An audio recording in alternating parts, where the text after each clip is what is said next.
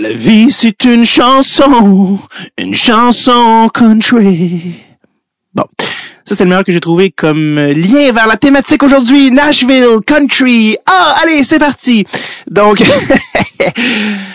oh, ouais, c'est ça, je suis fatigué. Très fatigué, mais euh, on a un superbe invité, heureusement, aujourd'hui. Nul autre qu'Alexandre Carrier. Peut-être qu'il y en a qui le connaissent pas parmi vous parce que il est à ses tout débuts dans la Ligue nationale. C'est un jeune défenseur des prédateurs de Nashville. Oui, c'est pour ça la Twin Country, c'est lourd, mais on peut pas changer le passé.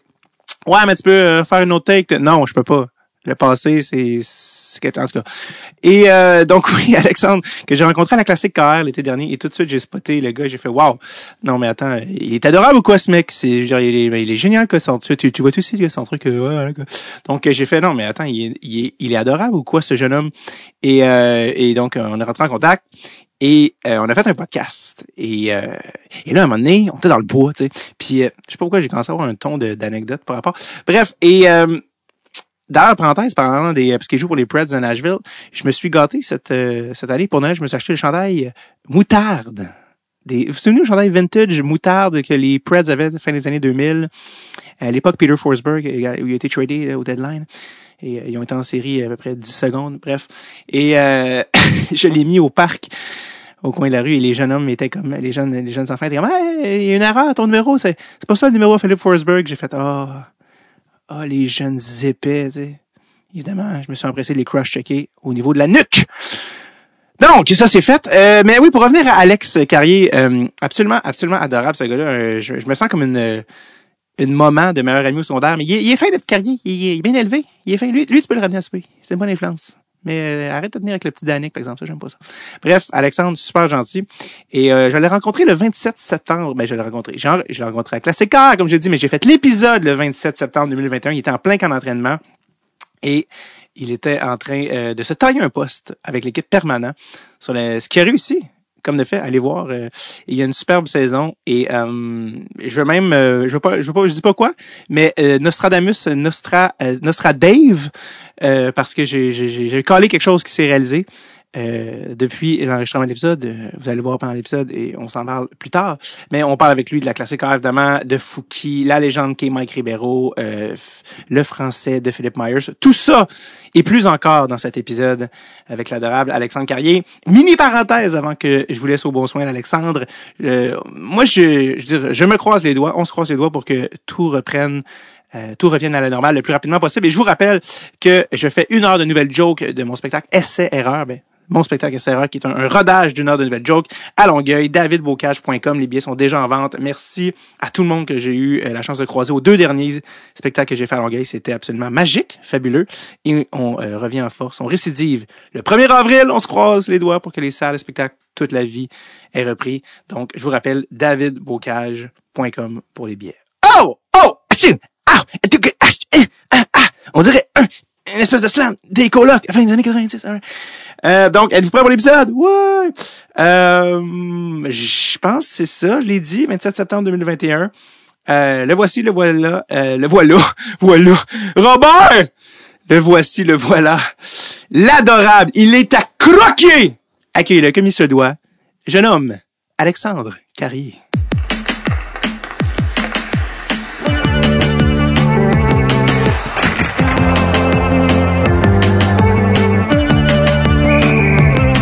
Tape avec David Bocage. Alexandre Carrier, the one and only, la légende de la classique KR. Peut-être avez-vous vu les highlight reels. Alex, comment ça va? ça va bien, toi?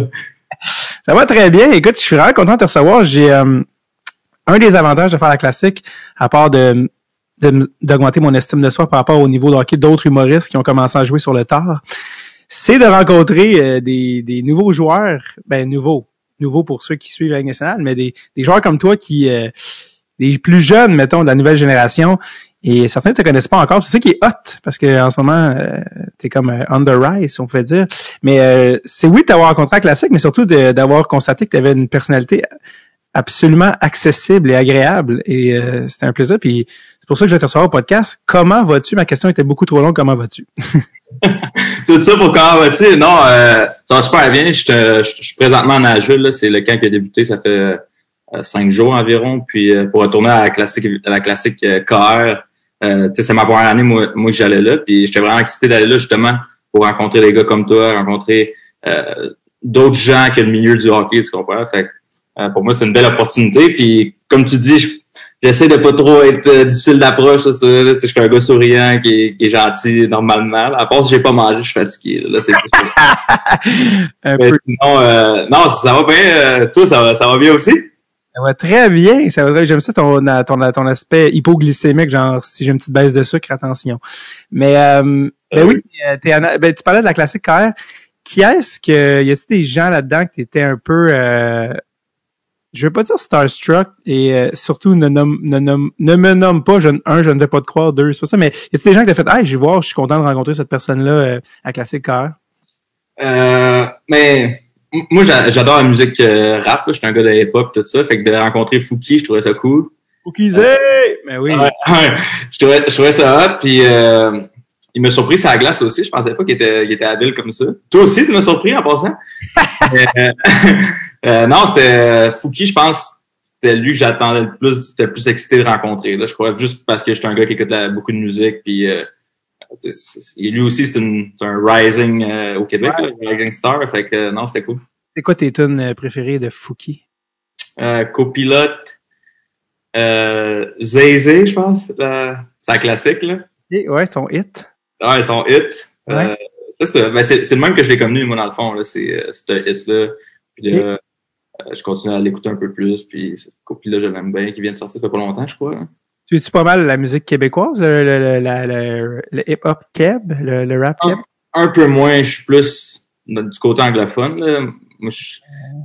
Mais, j'essaie le plus possible d'encourager pareil, là. Mais j'ai- j'aime ça de temps en temps, ça, c'est sûr. C'était drôle parce que j'avais jamais rencontré euh, Fouki, personnellement, mais je savais il était qui parce que son beau-père, le, le, le chum de sa mère, me coachait quand moi j'étais... Je pense que t'as accroché ton mute button, by the way, je viens juste de voir. Ah, j'ai le téléphone qui sonne, t'entends pas? ah, va bien. Ça cogne tantôt à la porte, là, ça sonne. Est-ce que tu l'entends ou non?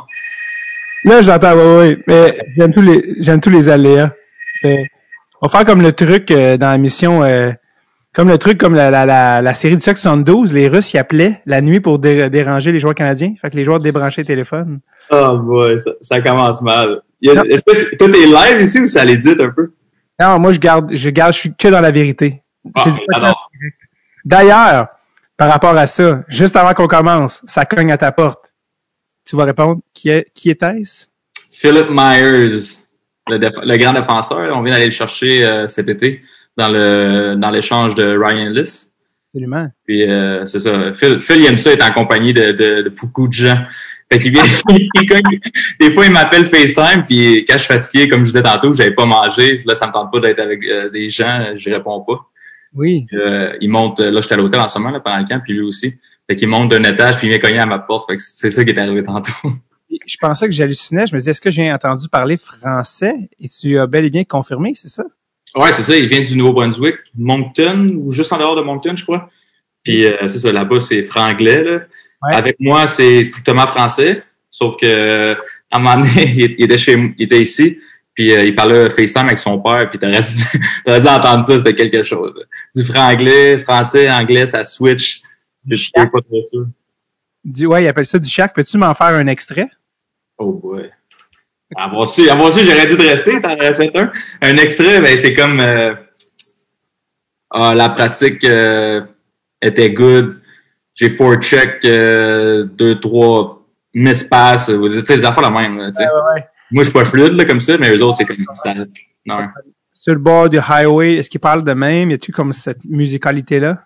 Euh, pas autant que ça, mais un petit peu. Mais c'est drôle parce qu'avec moi, il l'a pas pantoute. Quand il a, il a- il a fini son appel, j'ai dit Pourquoi tu me parles pas comme ça, toi? il me dit Ah, j'essaie de me forcer avec toi. Mais tu sais, il pourrait avoir un petit accent même. Visiblement, il parlait français à la maison, donc. Ouais, ouais, je pense euh, ça pas un langue, c'est le français. OK, moi, je, je, savais- je, je vais t'avouer, je savais pas qu'il était acadien, euh, Philip Myers. Euh, euh, on pense à Tyler Myers, qui est comme complètement canadien, euh, anglophone. Donc, euh, oui, je savais pas, mais Philippe Myers qui, qui voulait faire le party. On devrait... Il, il était prêt, là, puis là, j'ai dit, hey, j'ai un podcast, reste pas ici. Il dit, non, non, mais je vais juste m'asseoir là. Tu t'en vas, toi, t'es une distraction pour moi, là. À la fin du podcast, on dira de venir, puis on, on le hookera pas, hookera up. Là, je suis en train de parler acadien. On va le hook up pour, euh, pour qu'il vienne sur le podcast, prochain épisode, qui est son épisode à lui. Ah, il aimerait ça, je suis sûr. Juste avant qu'il commence, tu viendras cogner à sa porte. Ah, c'est ça. Scraper des affaires un peu. Est-ce que, euh, est-ce que avant la classique KR, euh, tu me connaissais entre guillemets ou tu m'avais vu ou, ou zéro? on, euh, Non, non, j'avais été qui. OK. Euh, honnêtement, je dirais sur le tape, j'avais pas entendu parler de ça, mais toi, en tant qu'humoriste, Ouais. euh, tu sais, dans la nouvelle vague euh, d'humoristes, tu sais, t'es jeune, tout ça, euh, je savais t'étais qui. Charles Pellerin aussi, j'avais déjà vu.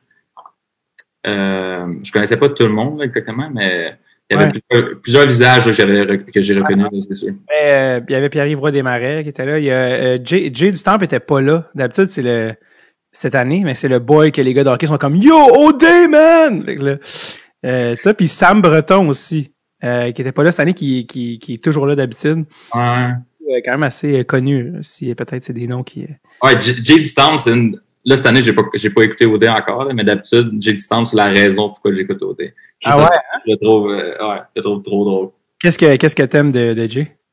Euh, j'aime qu'il a pas peur du ridicule. Tu sais, il fait des affaires que tu fais genre, qu'est-ce que tu fais, là, tu sais? T'es censé être un animateur sérieux, mais il te sort plein de niaiseries. C'est ça que j'aime de, de lui, là, tu sais. Il, il change la culture peut-être de, l'animation un peu plus. Comment tu trouves son swag? Son swag il est différent, comme, comme son personnage, je trouve. Mais euh, moi, j'aime ça, honnêtement, c'est ses cheveux quand il change tout le temps, ça, j'aime, ça. Euh, tu sais, il sort de l'ordinaire, puis ça fait parler, puis je pense que c'est bon pour euh, la culture de tout le monde. Comment tu penses que les boys dans la chambre réagiraient si t'arrivais, ou pas toi, mais n'importe qui, si un joueur arrivait avec les ongles, euh, avec du vernis ses ongles, les cheveux bleachés, ces affaires-là? C'est sûr que t'as une couple de commentaires. c'est sûr à 100%, mais tu sais quoi, j'ai vu sur Instagram euh, dans la dernière semaine Russell Westbrook des, euh, des Lakers. Il, était, il a posté une photo avec une jupe, une longue jupe. Je pense que J.D. Stamp avait fait ça aussi à la télé, mais Russell Westbrook, il est dans NBA, évidemment. Euh, il a posté une photo avec euh, une jupe et tout ça. Puis ça, ça j'étais comme... Tu sais, moi, je suis vraiment ouvert d'esprit, puis euh, j'accepte peu importe ce que, tu sais, on s'en fout, c'est du linge, tu sais. Fait que moi, j'accepte tout, mais j'ai comme, j'ai quand même fait, wow, ok, euh, lui aussi, euh, tu sais, les, ah, excuse là, le, le terme, là, mais il y a les couilles de, de faire ça, pareil. Fait que je trouvais ça cool. Mais non, c'est sûr que t'aurais une couple de commentaires, mais quand tu t'assumes puis que t'es confiant avec ce que tu portes ou ce que tu fais, je crois que tout finit par passer puis tout le monde finit par s'habituer ou peu importe. Ouais, Jay avait porté un kilt euh, pour euh, animer un gala juste pour rire en 2019. Donc, il avait animé avec un kilt. euh, je me souviens, j'étais sur ce gala-là. Fait que je me souviens qu'il l'avait fait, en tout cas, à cette occasion-là. Ouais. Euh, puis, euh, ouais, c'est ça, on parlait de, de, de. Est-ce que des fois, là, tu sais, justement, tu tu sais, des fois, tu sens déjà, t'es juste le voir, des fois, ça c'est surprenant, tu sais, juste même le gars de la NBA. Est-ce que des fois, tu trouves que la NHL, tu sais, la, la, la culture, tu trouves ça des fois trop conservateur? Ouais, définitivement. Je trouve que, sais, on est un, un des seuls sports qu'il faut absolument être en chemise cravate à chaque fois qu'on arrive. Mhm. à l'arena puis au game puis tout ça même dans la bulle euh, pas cet été l'autre d'avant euh, il y avait il y avait pas de dress code on pouvait s'habiller comme on pouvait puis même règlement d'équipe juste avant la bulle on va porter euh, on va des tracksuits qu'on a de l'équipe tout ça je pense que qu'est-ce qui que la, je prends un exemple à NBA encore qu'est-ce qui, qui se démarque des autres sports la NBA c'est le fait que les gars sont extravagants les gars disent ce qu'ils veulent ou presque ils portent ce qu'ils veulent, ça fait parler dans un sens. Je pense que des fois, la Ligue nationale pourrait utiliser ça en, en positif. Là. Quand justement, je passe dans la bulle, je reprends la bulle, mais dans la bulle, Austin Matthews, il arrivait habillé comme il voulait, lui. Puis je pense que les partisans aimaient ça, voir sa personnalité euh, vis- vis-à-vis ça, tout ça. Les, les fans aiment ça, voir avec Justin Bieber, ces choses-là. Je pense que Justin Bieber a fait une collab justement avec les Leafs pour Drew, là, sa. Fait que euh, non, je suis euh, je trouve qu'on on est vraiment old school, comme on peut dire, le conservateur old school que euh, faut qu'on soit assez carré et tout ça. Puis c'est correct dans un sens, mais j'aimerais ça aussi que ça devienne un petit peu plus moins strict, là, juste tu puisses montrer ta personnalité un peu plus. Parlant du changement de culture, tu fais partie des, des Preds, tu fais partie de l'organisation des Prédateurs de Nashville. C'est cet été qu'un prospect des Prédateurs a fait son coming out, devenant le premier joueur avec un contrat professionnel à être ouvertement gay. Euh, ça m'écœure parce que son nom m'échappe, mais je le suis en plus sur Instagram. T'en souviens-tu ton nom? Ouais, c'est euh, Luke Prokop. Oui, exactement, Luke Prokop, exactement, merci. Euh, comment euh, comment t'as comment t'as, réagi, surtout en plus sachant qu'il est dans la même organisation, mais comment t'as, t'as réagi quand tu l'as appris euh, cet été? Est-ce que tu l'as appris ou tu le savais déjà, tous les gars le savaient déjà? Non, non, je l'ai appris en même temps que tout le monde quand il a fait son coming out. Je pense que c'était une excellente nouvelle euh, pour le sport, pour lui, pour euh, je pense que l'organisation a pris ça super bien. Ils l'ont supporté là-dedans tout ça. Fait euh, moi je trouvais ça vraiment hot. Pour vrai qu'il comment je vais encore prendre le, terme des couilles, là, mais qu'il ait les couilles de faire ça. Tu sais, devant le, monde, comme on en parle, c'est conservateur le hockey. Fait que dans le monde du hockey, sortir comme ça, je trouvais que c'est une excellente nouvelle. Puis justement, je l'ai, euh, il était ici au camp. Il vient d'être franchi, mais il était aussi ici au camp. Euh, je l'ai côtoyé. Puis euh, je pense que euh, le, le, poids que ça doit enlever sur tes épaules, là, ça doit être incroyable. Fait, non, j'étais vraiment content pour lui qu'il fasse ça. Puis euh, je pense que tout le monde dans la chambre ou euh, dans l'organisation, il n'y avait rien qui changeait. Là. Ça restait un, un, joueur de hockey, puis que, que tu aimes les hommes, les femmes ou les animaux, c'est pas grave. Mais les animaux, ça serait grave, mais tu comprends ce que je veux dire. Il n'y a, aucun, y a aucun problème là-dedans. je, je, c'est vraiment cool qu'il ait fait ça. T'étais tellement ouvert, t'es allé trop loin, t'es fait, non, excuse, je voulais dire vraiment le niveau humain. Ben, c'est ça. euh, J'allais te demander, tu sais, quand il a fait sa, sa nouvelle, ben, quand il, a, quand il a fait sa semaine, quand il a, la nouvelle est sortie, pardon, euh, toi, tu sais, vous textez que les boys à des groupes Messenger, vous vous DM sur le truc. C'était quoi la réaction des joueurs quand ça, ça s'est sorti? Comment les, les gars réagissaient? Euh, honnêtement, il y a pas, euh, tu sais, y a personne qui a écrit dans notre groupe d'équipe, ah, tu sais, il, il, a, il a fait un coming out, tout ça, qu'est-ce que vous en pensez? Il n'y a, pas eu ça, mais il y a plusieurs gars qui ont sorti dans euh, les médias sociaux. Je pense à Matt Duchesne qui a fait un, un vidéo là, qui expliquait euh, Je suis fier de toi, puis tout ça. Euh, je pense que tout le monde a très bien réagi. sais, on est rendu en 2021. Euh, le fait qu'on réagit comme ça, ça en fait parler, fait bon, mais on est rendu en 2021, ça devrait être normal maintenant d'être homosexuel ou peu importe. Donc, euh, je pense que les gars ont super bien fait ça, ça a tout été professionnel, tout ça, puis euh, ça n'a pas sa place. Des, des, euh, s'il, y, avait eu des remarques homophobes, tout ça, ça n'a pas sa place. Mais c'est pas arrivé, fait que c'est une bonne chose. Sens-tu maintenant qu'il y a une, certaine réticence de certaines personnes, mais qui préfèrent pas en parler par peur que ça soit mal vu? Tu, tu, tu sens ça? Euh, j'ai pas senti ça dans le vestiaire, non. Mais euh, si c'était le cas, euh, les personnes qui, qui, ont des réticences, ils, ont, ils l'ont très bien caché parce que j'ai vraiment pas ressenti ça du tout. Ah, c'est très hot. Très, très cool. Puis c'est, c'est hot de possiblement que tu aies peut-être un jour la chance même de jouer avec. Si s'il monte euh, dans la Ligue nationale, il y aurait la, la chance d'être le premier joueur ouvertement gay. Là. À moins qu'il y ait quelqu'un d'ici là qui, qui sorte. Mais euh, tu penses que Luke Prokop il a des chances de jouer à NHL? Euh, ben là, il est encore jeune. Là. Justement, j'ai demandé, je pensais qu'il devenait pro euh, cette année. Fait qu'il aurait joué dans la Ligue américaine ou avec les Preds. Mais il retourné junior, il reste un an junior. Fait que il a signé son contrat, par exemple. Fait que ça, c'est une bonne nouvelle pour lui. Euh, mais tu sais, c'est un, un, gros bonhomme. Là. Il doit être 6 pieds 3, 6 pieds 4. Il a une bonne shot, tout ça. C'est un gros défenseur. C'est un défenseur comme moi. Fait que, euh, non, il a, il a, un bon potentiel. J'ai pas vu jouer en, dans une partie ou euh, comme tel, mais pratiquer, euh, ça a l'air un bon joueur. Fait que je pense est encore jeune, il a du temps pour euh, s'améliorer encore. Fait que c'est juste bon pour lui, je pense.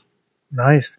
Euh, on parlait tantôt de la classique KR, mais est-ce que ton but, ils l'ont sorti, ces réseaux sociaux, ton but que tu as fait en shootout? Non, ils l'ont pas sorti. Puis euh, il y a quelqu'un quelqu'un dans les estrades euh, que je connaissais qui était descendu de Gatineau. Quand j'ai c'est là que j'ai joué junior, à fond. Puis les autres sont venus à, à, la classique juste pour ça, parce que ça faisait longtemps que je l'avais pas vu. Puis ils ont, ils ont pris une vidéo du but, puis elle l'a mis sur Instagram, la fille. Puis euh, ma blonde l'a reposté sur Instagram. Puis là ma blonde était là, oh, repose-le, repose-le ton but. Là, je moi, moi c'est pas mon genre, là, tu sais. J'étais là, si ça, si le monde est trop ce coup, mais tant mieux, là. Toi, tu l'as posté, l'as posté, puis peu importe, mais j'étais genre, j'étais là, ah, je vais pas repost mon propre but, tu sais. Fait que non, il a, il a pas sorti finalement. Pour ceux qui étaient pas à la classique, Dieu sait qu'on peut pas être euh, non plus le nombre euh, maximal à cause des, des, des contraintes, mais attends, rappelle-moi si je me trompe, dis-moi si je me trompe, mais c'était parce qu'il y a évidemment pour ceux qui savent pas dans la classique, euh, c'est quand même un show, hein. On invite les gars de la Ligue nationale pour pour donner un show, puis les clowns pour qu'ils soient clowns. Moi, je, remplissais plus le deuxième mandat, évidemment. Et, euh, et toi, dans le, un des, des tirs de barrage, tu as fait un but entre les jambes, que tu l'as envoyé dans les airs, tu l'as repogné dans les airs. C'était pas ça, quelque chose comme ça? Oui, c'était entre mes jambes. Je l'ai levé entre mes jambes. Après ça, je l'ai frappé dans les airs avec mon revers. Et ça a marché. Ça, c'est une affaire que tu essaies en pratique, puis que tu le rates, puis tu fais, ouais, bon, je ne ferai plus jamais ça. Non. Dans la, dans la classique, il y a eu un wow! T'as senti la foule faire what Je pense que à partir de ce moment-là, tu avais comme un peu gagné la palme. Là. Tout le monde a fait bon. Je pense qu'on battra aujourd'hui, en tout cas. Mais euh, bref, c'était hot. Euh, donc ça, pour ceux qui te connaissent pas, Alexandre Carrier, euh, défenseur des Prédateurs de Nashville, toi, t'es un. J'ai été voir parce que là, c'est ça, tu vas jouer à Nashville cette année, mais t'es un choix de quatrième ronde à la base. Euh, T'as-tu été repêché à 18, toi, ou plus vieux? Euh, ben ouais, c'est comme, ben, en le fond, ma première année d'éligibilité, c'est là que j'ai été repêché. Euh, moi, je suis late, là, je suis là en octobre, fait euh, je suis un 96 late, fait que je suis sorti dans le draft des 97. Fait que c'est la seule, c'est le seul point positif que tu as d'être late, c'est juste que à ton repêchage de Ligue nationale, t'es un année plus tard. Fait moi, j'ai eu trois ans junior au lieu de deux. Exact, ce qui peut aider pour le développement. Là. Mm. Euh, tu as joué, comme tu l'as dit, tu as dit Gatineau. Euh, toi, tu viens de, par exemple, tu viens pas de Gatineau, tu viens pas de l'Ottawa, tu viens de... Je viens de Varennes. Ben, dans le fond, je suis né à Québec. OK. Ouais, fait que c'est ça, des fois, sur mes, euh, mes affaires, c'est mélangeant parce que ça dit que je, birthplace, l'endroit de naissance est à Québec. Tandis que quand j'ai eu cinq ans, on a déménagé à Varennes, que ça arrive sur le Montréal. Oui. Euh, depuis ce temps-là, c'est là que je suis. Là, les, étés, maintenant, j'habite à Montréal, mais sinon, euh, Varennes. Je parlais à, les, je parlais à mes, mes sources, mes boys de Québec, puis le monde était comme, ouais, on le connaît pas tant, on le connaît pas tant, puis je trouvais ça bizarre. J'étais comme, mais là, vous n'êtes pas tant que ça, là, les joueurs pros, là, vous n'êtes pas des milliers, là, tu sais. Je comprenais pas pourquoi les, les gens de Québec connaissaient moins, mais c'est ça, t'es vraiment un gars de la rive sud de Montréal, finalement. Ouais, c'est ça, c'est, c'est, c'est vraiment mélangeant, parce que quand je remplis les, les formulaires que ça me demande endroit de naissance, moi j'écris Québec, mais je devrais pas écrire Québec, tu sais, parce que même des mais c'est la vérité, mais quand il me présente, mettons, euh, euh, quand j'étais dans la Ligue américaine, puis là, au starting line-up, tout ça, il, dit euh, numéro 55, Alexandre Carrier from Québec City. Là, c'est comme, ouais, mais je viens pas de Québec City. ben oui, je viens de Québec City, mais je représente bien plus Varennes que Québec. Varennes, Québec. euh, t'as joué à, t'as joué à Gatineau. Euh, D'ailleurs, t'as joué avec Alexandre Alain, que, que j'ai connu quand il était avec le Rocket. T'avais Benoît Gros comme coach. On dirait qu'il est là depuis à peu près 800 ans. Benoît Gros, il était là quand j'étais petit. Il est encore là. Ben là, il est rendu, je pense, dans la Ligue américaine. il est parti, il est revenu à Gatineau. Parle-moi donc de Benoît Gros, qui est comme un peu genre euh, un des plus vétérans coach slash DG. Je sais pas s'il était encore les deux ou quoi, mais dans le junior majeur, comment ça qu'il est là depuis aussi longtemps? C'est quoi son style? C'est quoi son... Euh, ouais, ben comme tu dis, lui, euh, quand je suis arrivé, il était entraîneur-chef et directeur général. Puis euh, son style, c'est euh, c'est rock and roll. ouais, c'est quoi rock and roll? Dans, dans le sens qu'il est, est, très exigeant, mais il est très juste aussi. Fait que si il te demande de faire quelque chose, tu le fais, puis tu travailles fort, puis tu t'appliques, il n'y a pas de problème. Sauf que s'il te demande de faire quelque chose, puis que tu le fais, tu croches, mais là, tu as un peu plus de problème. Mm-hmm. fait, fait, que c'est ça. Euh, il est très exigeant, mais côté technique, c'est un excellent coach. Tu sais, je te donne un exemple à chaque fois qu'on arrivait au début de l'année, il nous donnait un petit, euh, un petit livre, une coupe de pages, puis il y avait plein de règles sur plein de situations euh, pendant un match. Fait que, mettons, un contre un, défensivement, qu'est-ce que tu fais? Fait que là, les règles, c'était euh, you close the gap, deny the middle, fait que tu, tu veux pas qu'il aille dans le centre, deny the middle, stick on puck, finish, c'est comme un body check, là, finish him, puis tu récupères la rondelle. C'était 5-6 choses comme ça par situation. D'autres, c'était euh, deux contre un ou c'était euh, euh, plein d'affaires comme ça. Fait il était vraiment technique comme ça. C'était bon, surtout quand t'es junior, là, c'est de la base, ça, que quand t'as pas, t'apprends pas la, la, bonne base, c'est plus dur des fois, là, surtout quand t'arrives professionnel tout ça. Parce que, tu sais, professionnel, la Ligue américaine, c'est développement. Sauf que quand t'arrives dans la Ligue nationale, c'est, c'est, t'es là ou t'es pas là, tu comprends? Il n'y a pas de développement qui se fait. Si t'es pas assez bon, ben, c'est un autre qui va rentrer, tout ça. Fait. Même dans l'américaine, c'est borderline aussi. Là. Mais Junior, il était un excellent coach pour ça, parce qu'il préparait à, ta vie professionnelle. Puis, euh, fait pour venir aller euh, au, euh, au, au, euh, au, document qu'il nous donnait, les règles, les règles de, jeu. Fait que là, mettons, nous autres, on pratiquait à 8h30 le matin. Fait que là, à 8h30, sais, quand moi j'ai commencé, j'étais sur la 4, là, sur la 4-5, mes deux premières années juniors. Fait que, tu sais, on se levait à 6h30 pour être là à pratiquer un peu d'avance, tout ça. Fait que, euh, quand t'es jeune, t'as peut-être pas la même discipline que quand t'es professionnel. Fait que le matin, à 8h30, là, quand il fait bien frais, ça, ça vient vite, t'es pas trop réveillé. Fait que le premier drill, il voulait expliquer le, le drill. Fait que là, il fait dos à tout le monde. Il est en train de d'écrire quelque chose. Puis il va dire, mettons, Carrier, c'est quoi la règle du 1 contre 1? Puis là. Euh, t'as aucune idée quoi répondre parce qu'il est 8h30 et t'es endormi.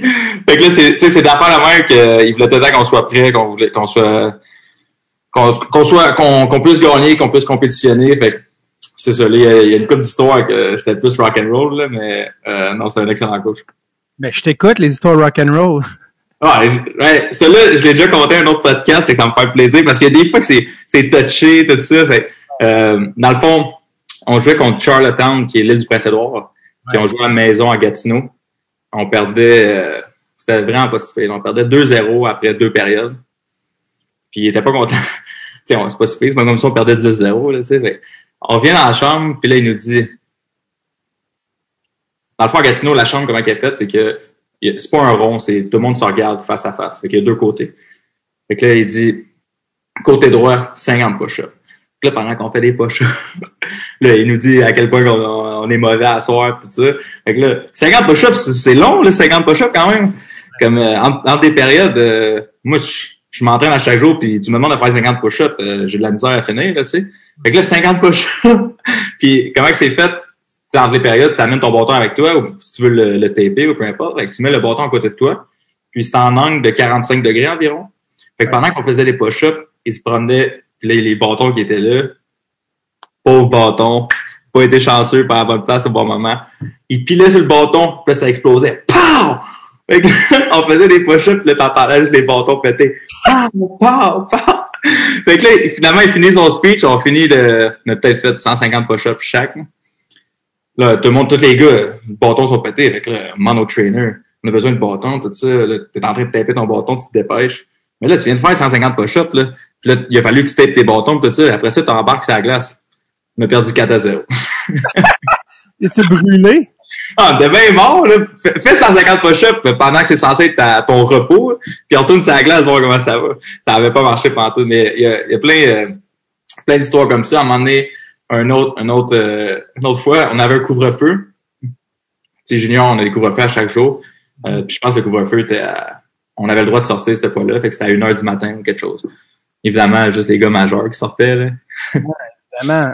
évidemment. Fait que là, il y avait un gars qui, qui avait manqué, c'était le seul qui avait manqué le couvre-feu. Fait qu'on est arrivé à la pratique le, le mardi, on a sûrement congé le lundi. Quand on est arrivé à la pratique le mardi, il a, il a fait asseoir le gars qui, le seul gars qui avait manqué le couvre-feu sur le banc. Puis nous autres, le reste de l'équipe, on a patiné pendant une heure. non. Pas de rondelle pendant une heure. Fait que là, et le gars, il nous a regardé patiner pendant une heure. Que comment il devait se sentir mal un peu. Anyway, fait que là, ça reste de même. On arrive le mercredi. Pas de puck encore. On a, a patiné encore une heure. Puis jeudi, même chose, mais je pense qu'on a fait comme une demi-heure de patin puis une demi-heure de pratique. Mais presque pas de puck, c'était des, des drills de euh, comment te placer, mais tu sais, là, ici, tu pars l'autre bord, tu vas te placer en zone défensive. Tu pars l'autre bord, tu vas te placer en zone offensive, mais pas de rondelle. Fait que quand on est arrivé le vendredi, à un match, on n'avait pas touché à rondelle, ça faisait une semaine. Fait que là, on est arrivé dans, dans le réchauffement. Je, je pense qu'on jouait à Shawinigan en plus. On est arrivé à Shawinigan. Là, bon, on va voir ce que ça donne aujourd'hui. Je me rappelle pas si on a gagné ou perdu, mais c'est juste des, des affaires comme ça. Est-ce que le reste de l'année, vous êtes assuré que personne rate le couvre-feu? Ouais, inquiète-toi pas. Quand, ça, c'est au début de l'année en plus. Fait quand il passe ses messages, comme ça, au début de l'année, après ça, quand il, quand il dit un heure, t'es chez vous. À, mi à minuit, t'es chez vous. À cette heure-là. Euh, ben oui, c'est ça, le livre en question euh, sur lequel il vous testait, ça. Est-ce que tout le monde le lisait pour vrai ou les gars le lisaient pas? Tu, ou les gars le lisaient, tu sais, puis ils apprenaient? Non, mais sur le moment, quand il te donne ça, tu sais, tu le check, tu te dis, ah, parfait. Là, tu penses pas que tu vas, tu vas avoir un interrogatoire à, à chaque semaine euh, si tu connais les règles. Fait quand, quand au début, il commence avec ses, ses questions même, là, t'es, sais pas les réponses.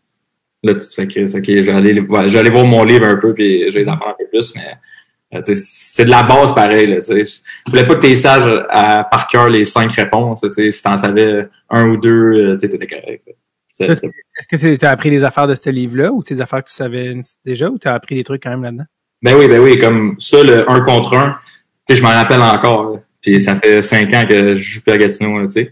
Fait que, tu sais, c'est hot. Puis même euh, dans les batailles 1 contre 1, il dit tout le temps de pas tourner le dos. Ben, t'es mieux de freiner pour rester dans le côté défensif. Plein d'affaires comme ça que c'est juste des détails. Puis quand tu les appliques, ben, ça fait une grosse différence. Puis c'est un, un bon coach qui t'apprend ça. Fait que quand tu arrives dans d'autres organisations ou quand tu t'en vas à Team Canada pour un camp, puis là, tu appliques ces détails-là, ben les, les bons coachs, ils voient ça, puis tout le temps, c'est tout le temps positif pour toi, dans le fond. Fait que, c'était- non, c'était vraiment bon, sérieux. Il y, a, il y a des matins que tu te disais, tu peux-tu me crisser patience avec ça, mais euh, c'est long terme, c'est des bons, des bons trucs.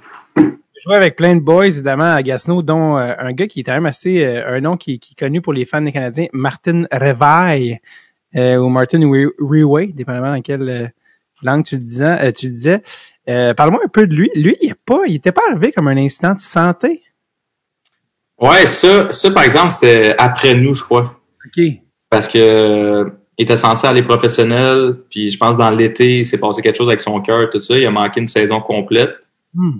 Euh, puis quand il est revenu de ça, il était. Ça faisait un an qu'il devait pas faire grand chose, fait que physiquement, il était moins en forme, tout ça. Mais ouais, c'est après nous, ça, par exemple.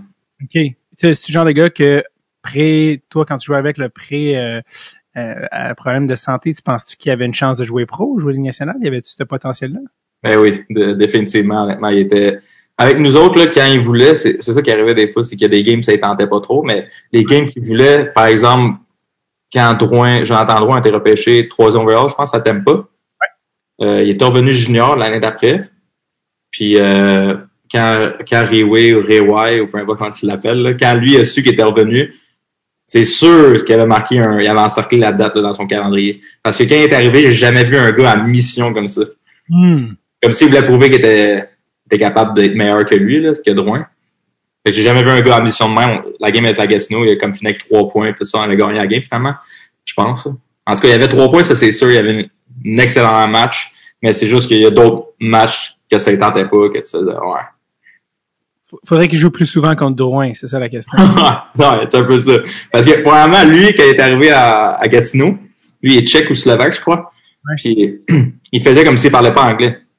Fait qu'il s'assoyait dans le coin, puis là, tu lui parlais, puis il te répondait yes or no, puis là, tu étais là, OK, il parle pas, il parle pas anglais, puis il parlait pas à personne. Puis après ça, on s'est rendu compte que son anglais était excellent. Il était bilingue, le gars. Mais il voulait, sûrement, il voulait check, entendre ce qu'on disait de lui, ou je sais pas qu'est-ce qu'il, c'est quoi sa stratégie, mais il était bilingue, le gars, puis il faisait comme s'il parlait pas. Lui, dans le fond, c'est pas qu'il connaissait personnellement Drouin, c'était plus le fait que lui, Drouin avait été repêché troisième, fait que lui voulait se mesurer à ça, c'est ça? Exact, ouais. Comme même chose quand il allait au championnat du monde, il y a moins de 20 ans, là, il, représentait son pays, tout ça. Là, c'était comme un gros stage. Fait, je pense que c'est statistique, il y a comme 12 points en 6 matchs là, avec Slovaquie.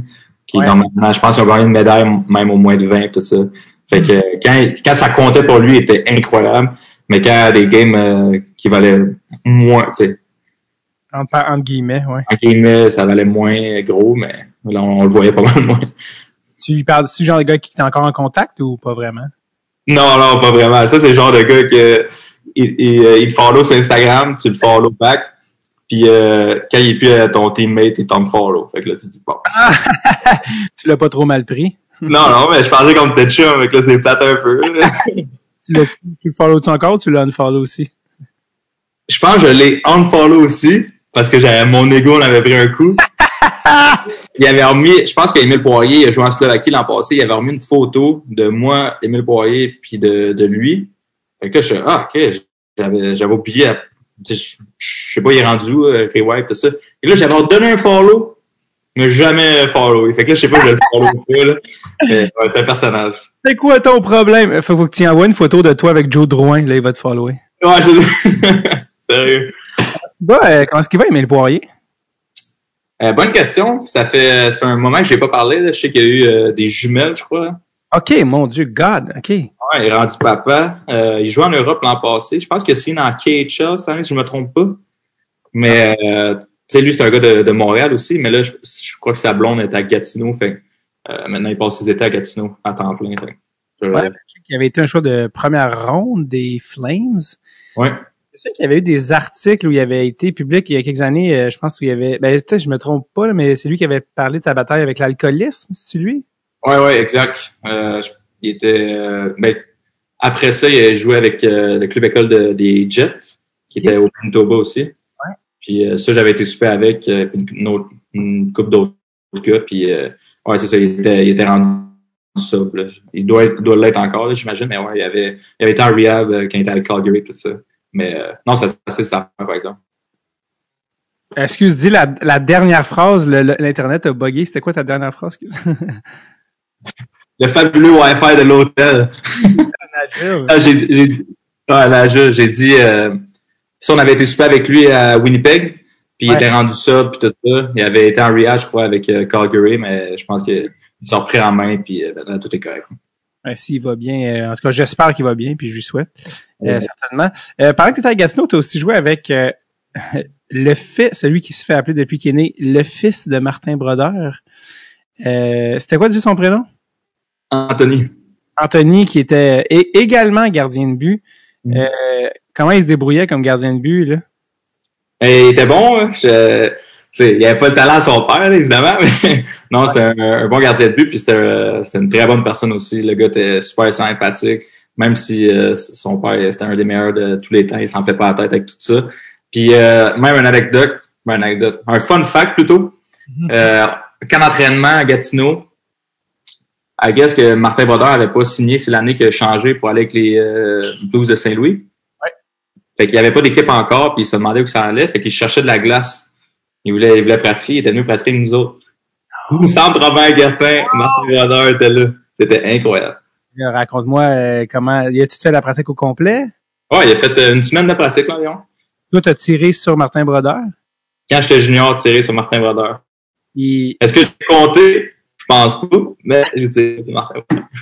Est-ce que, tu sais, il était en fin de carrière, il était même, euh, s'il était pas passé 40 ans, tu sais, comment, comment tu le trouvais sa glace? Ben, tu sais, t'arrivais proche, tu étais stressé de, de shotter dessus. Mhm. Euh, T'avais peur de shotter dans la face, dans le casque, tout ça. Mais, euh, tu sais, lui, il a un style euh, différent, là, tu en orthodoxe, tout ça. Fait qu'il fait pas le papillon. Il sort les jambières sur le côté. Ouais. Euh, euh, fait que non, c'était vraiment hot, mais tu voyais qu'il était là pour, euh, pour travailler pareil. là. Il était pas là pour niaiser. là. Il venait, il venait pour se mettre en forme. Puis même, je me rappelle, à la fin des pratiques, il nous demandait qu'il mettait trois pucks là, puis là, il faut que tu essaies de scorer le plus vite possible les trois pucks, des choses comme ça. Fait que euh, non, c'était cool. Il était vraiment sympathique aussi. On avait été souper avec. Euh, ouais. Légende. As-tu compté des bonnes, euh, des bonnes histoires en, en soupant? Euh, mais on avait, il y avait trop de gens que j'ai pas eu la chance d'avoir des, histoires. Mais d'après moi, il y en a une puis un autre. Là, ça, c'est sûr. C'est sûr. Son, son gars, Anthony, euh, qui est le fils de, de Martin, euh, sa mère est aussi francophone euh, à la base, si je me trompe pas. Est-ce qu'Anthony parle français? Ouais, ouais, il parle français. Je pense que il a grandi beaucoup aux États-Unis, New Jersey probablement.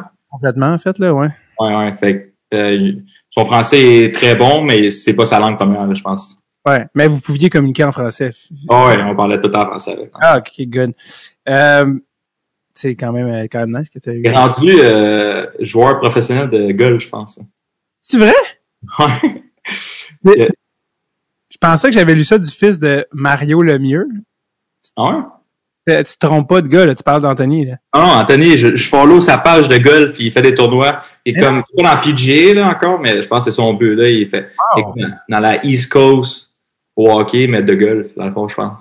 Oui, c'est drôle. Je vais aller, je vais aller checker ça parce que je sais que j'ai entendu dire que le, le fils à, à Mario Lemieux avait aussi fait la, la, la- la transition. Puis Mario Lemieux, apparemment que étant l'athlète incroyable qu'il était, euh, était apparemment aussi bon au golf qu'au hockey qu'il aurait pu juste être un pro au golf. Euh, puis qu'il faisait genre quand il se faisait opérer au dos, puis le gars, le médecin disait repose-toi, il faisait deux 18 trous par jour parce qu'il s'en fout parce que c'est Mario.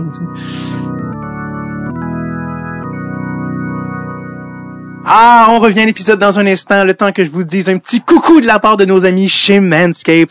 Parce que oui, c'est une nouvelle année, nouveau vous et nouveaux pubes. Bon, je paraphrase, pas exactement ça, mais vous comprenez. Euh, 2022, là, c'est le temps, là, les gars, de- de- de- d'enchaîner avec votre vie, de prendre soin de vos petits bijoux de famille de manière appropriée. J'ai nommé, oui, vos testicules. Oui, Et heureusement, Manscaped a tout mis les outils dont vous avez besoin dans le Performance Package 4.0 de Manscaped. C'est là, il y a déjà 4 millions d'hommes à travers le monde qui font confiance à Manscaped. Arrêtez de niaiser. C'est, ça vaut pas le... Ah, ah, ah, ah, OK? Allez au manscaped.com, utilisez le code DST20 pour 20% de rabais et l'expédition gratuite. C'est pas, c'est pas rien quand même, là, pour partir l'année en force. Bon, dans... Euh, la trousse, le Performance Package 4.0, il y a six outils pour la meilleure des routines en dessous du jackstrap. Et euh, oui, j'ai parlé évidemment du lawnmower, la, la tondeuse, c'est le, c'est le plat principal. Il y a plein d'autres choses dans tout ça. Euh, et j'ai nommé, par exemple, le Crop Preserver. C'est quoi le Crop Preserver? Mais c'est le temps de rafraîchir vos petits bijoux de famille. C'est un désodorisant pour testicules et humidificateur anti-frottement. Vous avez du désodorisant pour les aisselles? Mais pourquoi ne pas en mettre sur les parties les plus malodorantes de votre corps? Fini l'odeur de truite passée date parce qu'il y a le Crop Preserver.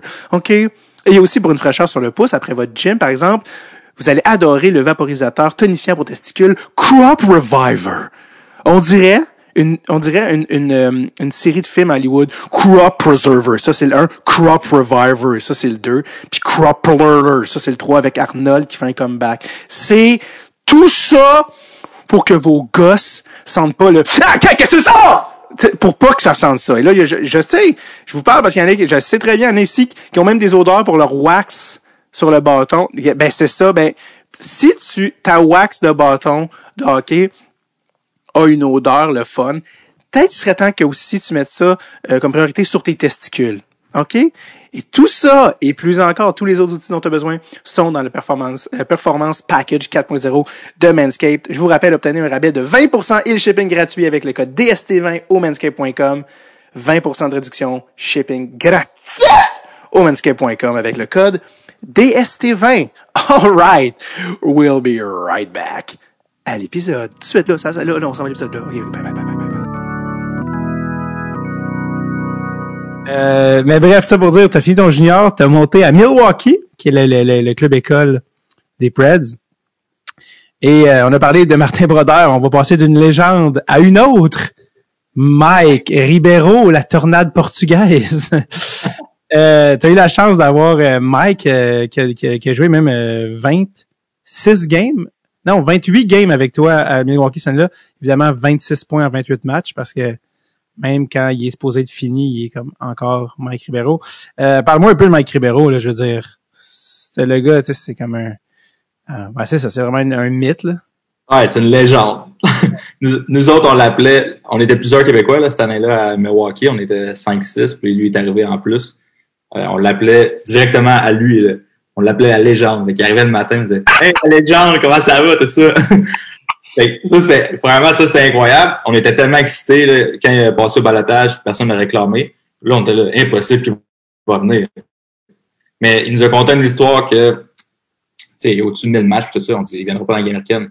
Euh, il nous a conté une histoire que quand il s'est fait mettre au balotage, puis euh, personne ne l'a réclamé, puis là, c'est la date limite des transactions. Fait que là, il savait qu'elle est dans la Ligue que c'était fini pour lui, dans le fond. Fait que là, il dit, j'ai appelé le directeur général, euh, David Poole, qui est le GM encore ici à nager, puis j'ai dit ah, je vais prendre une coupe de, de jours euh, pour décider si j'accroche mes patins ou qu'est-ce que je fais, si je vais aller à Milwaukee ou pas. Fait que là, le directeur général, il a répondu, puis ça, c'est lui qui nous a conté l'histoire.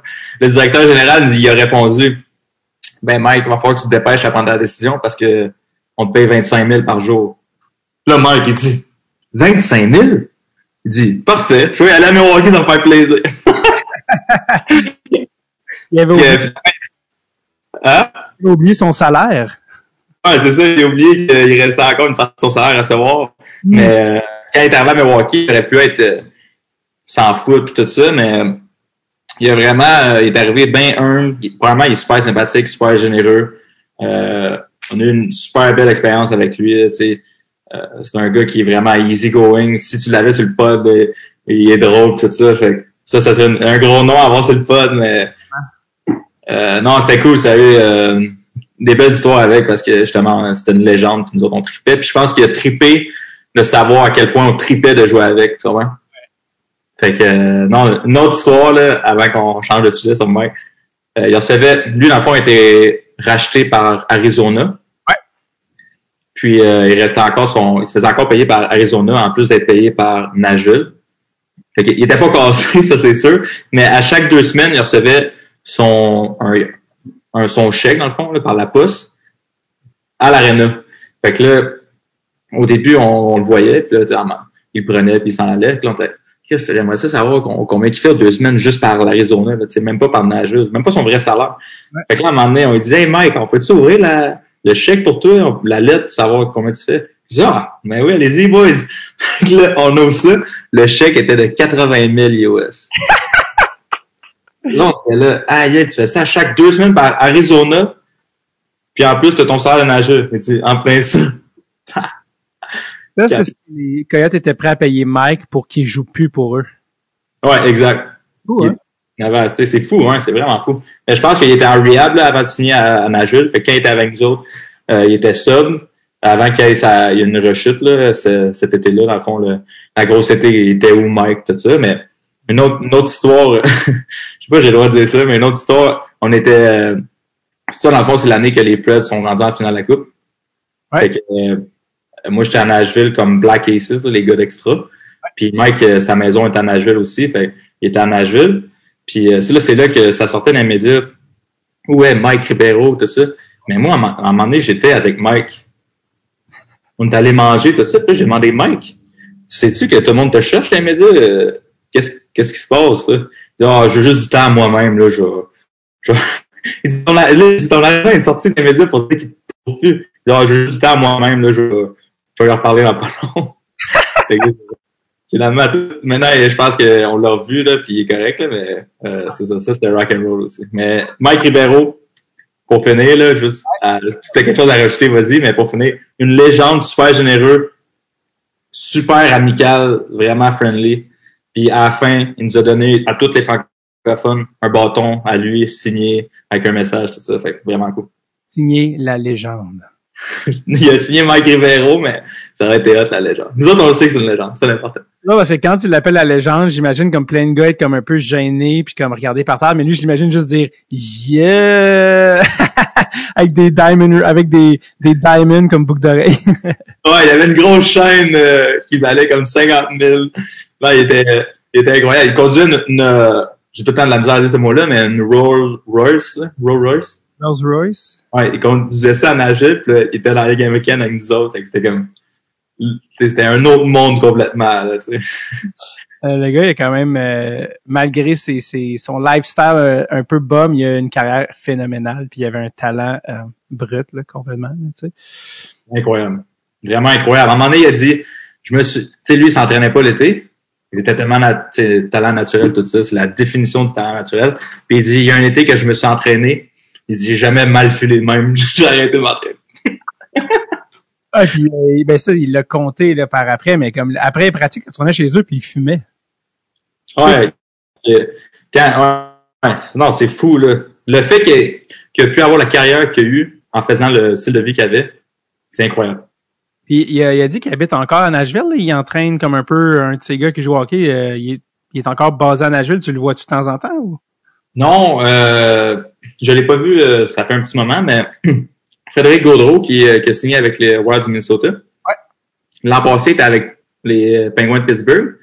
Puis euh, il habitait à l'hôtel comme moi ici, mais à Pittsburgh. Puis il dit, à un moment donné, je sors de ma chambre, puis ça, c'est l'an passé.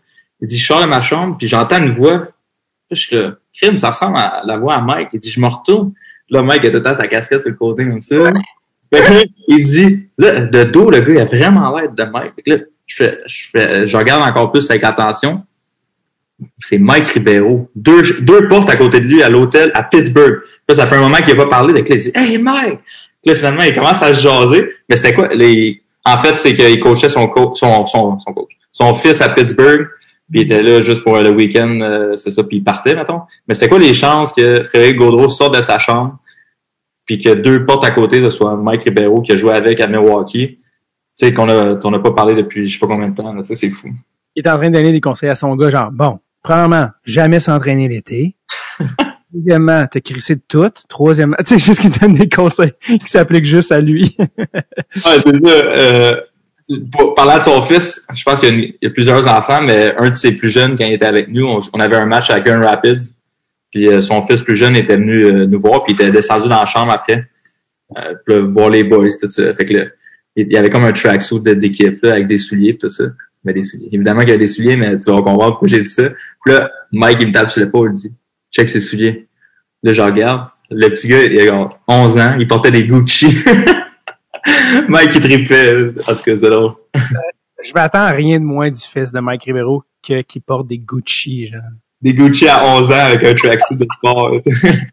Est-ce que Mike, euh, tu sais, de pratiquer avec lui sa glace tous les jours, tu sais, de, de- avec son skill level, même à- en fin de carrière, est-ce qu'il fait, est-ce que tu t'es, quand il arrivait, justement, là, parlant des, des, des conseils de Benoît Groux, mais quand il arrivait en one-on-one, t'étais-tu comme, oh boy, il va me faire mal paraître? Est-ce qu'il te fait mal paraître ou il faisait mal paraître les gars en, en pratique? tu sais? Euh, non, c'était pas si pire parce que il savait que sa carrière était, était finie. Là. Mhm. Fait que, tu sais, il était là plus pour s'amuser que d'autres choses. Fait que quand il arrivait euh, d'un drill de, de bataille, tout ça, tu sais, oui, il essayait de taper entre les patins, mais euh, tu sais, il allait pas avec autant d'ardeur que quand il était euh, dans la Ligue nationale. Fait que c'était pas, c'était différent. Sauf que je, je me rappelle d'un but en prolongation. Euh, tu sais, il a fait une montée à, à l'emporte-pièce, puis il a déjoué tout le monde. Mais ça a l'air tellement facile pour lui. Mais quand t'arrivais en pratique, c'était pas lui qui s'acharnait le plus. là, avec nous autres, ça c'est sûr. Ben relax, Mike. Euh, ton pre- premier game NHL, tu montes euh, coach Peter Laviolette, qui est encore une fois, les coachs sont toujours les mêmes depuis comme 20 ans qui s'enchaînent. C'est toujours comme les mêmes, le même euh, cycle de coach.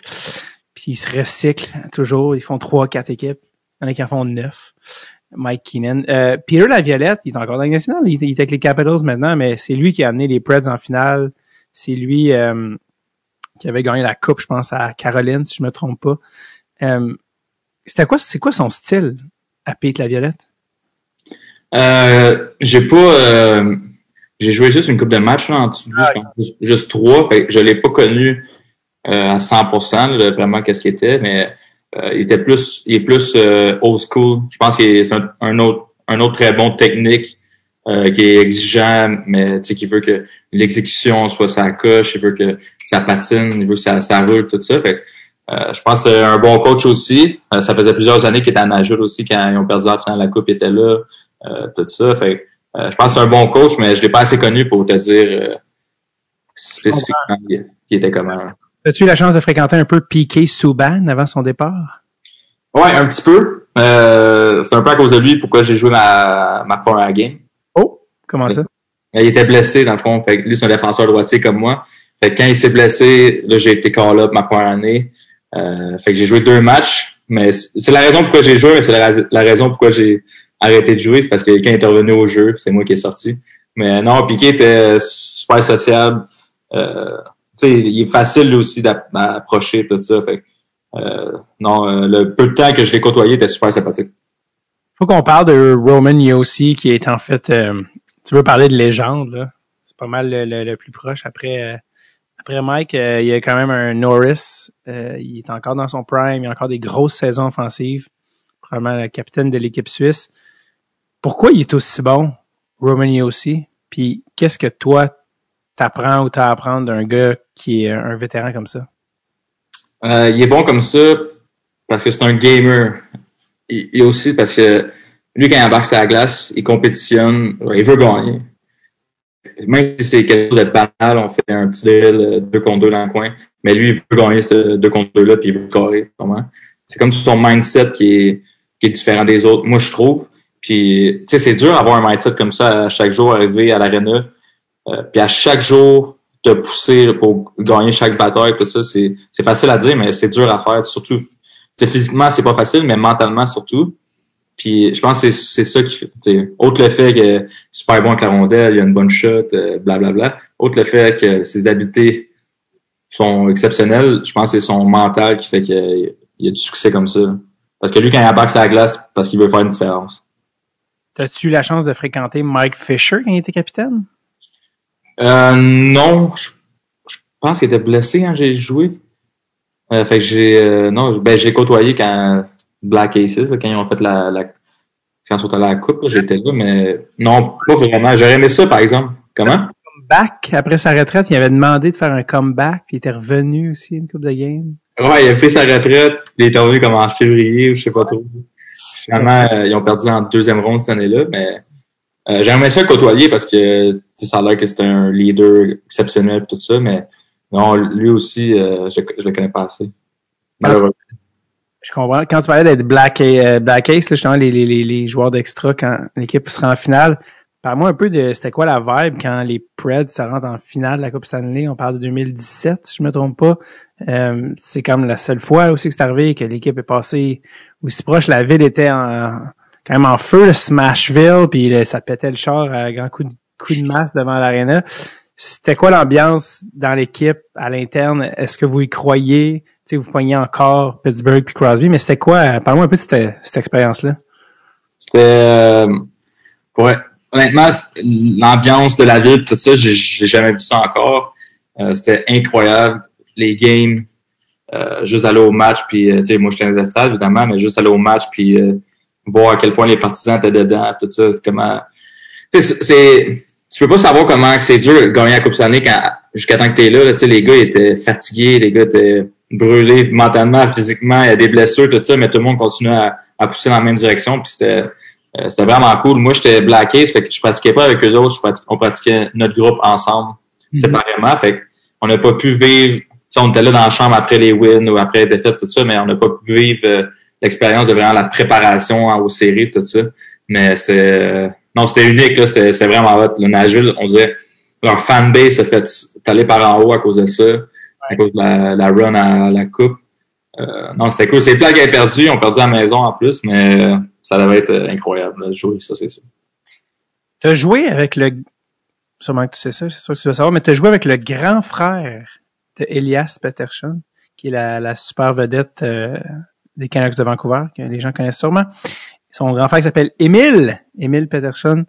Euh, comment était-il? Parce que il était, lui en Suède, il torche la, la Ligue suédoise en ce moment, là, si vous allez voir ses chiffres.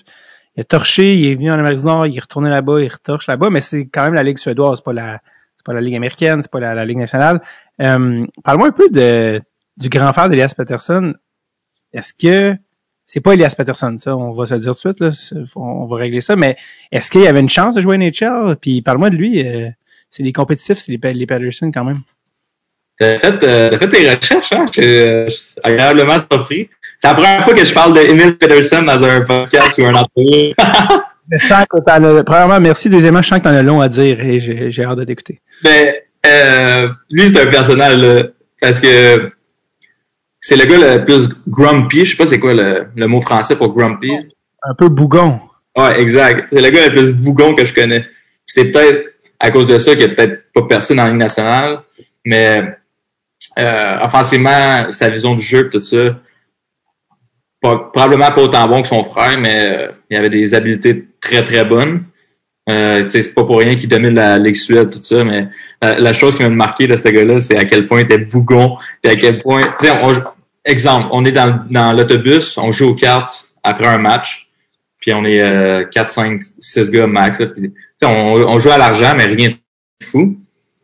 Puis ce gars-là, quand il gagnait, plus beau, plus beau jour de sa vie. Mais à chaque fois qu'il perdait, c'était tout le temps la faute. Ah, le jeu, c'est de la merde. Ah, t'as t'as fait un mauvais move, fait que c'est pour ça que j'ai cette carte-là. Tu sais, des choses comme ça, c'était comme. Comme relax, là, on joue pour de la fun. Veux-tu même avoir un sourire, là, c'est pas grave.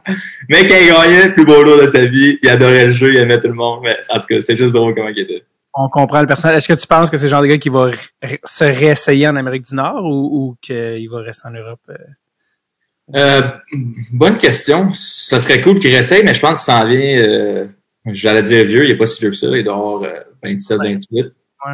environ. Fait que je pense que il y a déjà, quand il est venu puis ça n'a pas marché, je pense que c'est plus dur de refaire ça, surtout quand t'es un, un Européen, mais je suis sûr qu'il gagne très bien sa vie en, en Suède. Il doit pas être malheureux, ça c'est sûr. Non, je suis pas inquiet pour lui.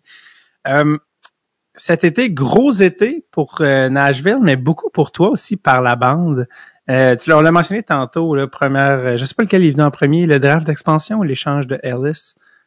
Quel est venu en premier? L'échange de liste, c'est une semaine avant le d'expansion. Bon, alors oui, c'est vrai parce que l'un menait à l'autre. Donc, euh, tu l'as mentionné tantôt, Philip Myers, comparse acadien qui est venu euh, cogner à la porte, est arrivé à Nashville dans un échange qui envoyait Ryan Ellis, qui est un défenseur qu'on pourrait qualifier de vedette. Euh, Ryan Ellis est un excellent défenseur dans nationale. Certains peut-être le voient même sur l'équipe canadienne olympique de 2022, donc euh, qui sait, mais très bon défenseur, signé pour longtemps, à pas très cher d'ailleurs. Donc c'était un bon contrat.